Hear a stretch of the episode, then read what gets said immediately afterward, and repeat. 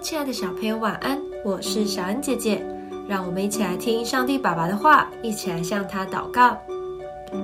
路加福音十八章一节与七到八节，耶稣设一个比喻，是要人常常祷告，不可灰心。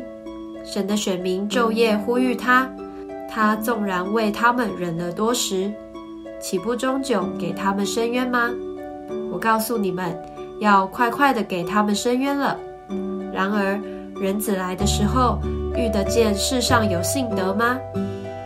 想一想，当你为了考试而努力读了好久好久的书，结果每一次的考试成绩都没有进步，你会不会觉得很灰心，甚至可能会想要放弃，不再努力读书了？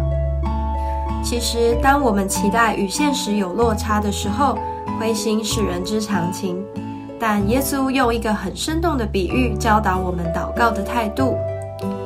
有个寡妇天天缠着一位官员，要他为自己主持公道。官员因为被他烦到受不了，就真的帮他伸冤了呢。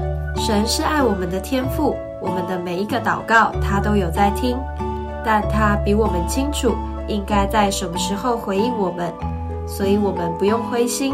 只要持续的祷告，相信神会以他的方式成就哦。